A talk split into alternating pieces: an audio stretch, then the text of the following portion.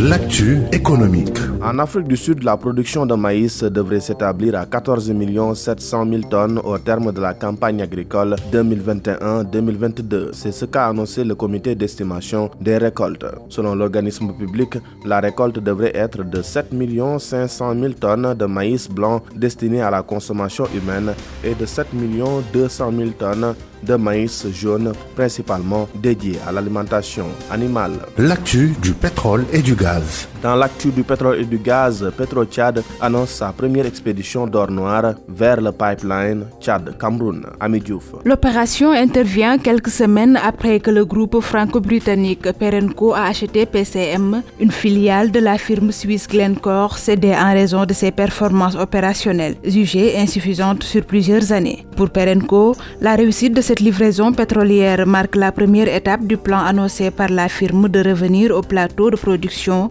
précédemment atteint par le Glencore sur les champs pétroliers Badila et Mangara situés au sud du Tchad, dans le bassin de Doba. Notons que Perenco détient désormais via PCM 85% de participation dans l'exploitation des champs pétroliers Badila et Mangara. Les 15% d'intérêts restants appartiennent à la société des hydrocarbures du Tchad.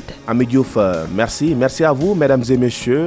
C'était le dernier numéro de la semaine de votre rendez-vous économique préféré e-business.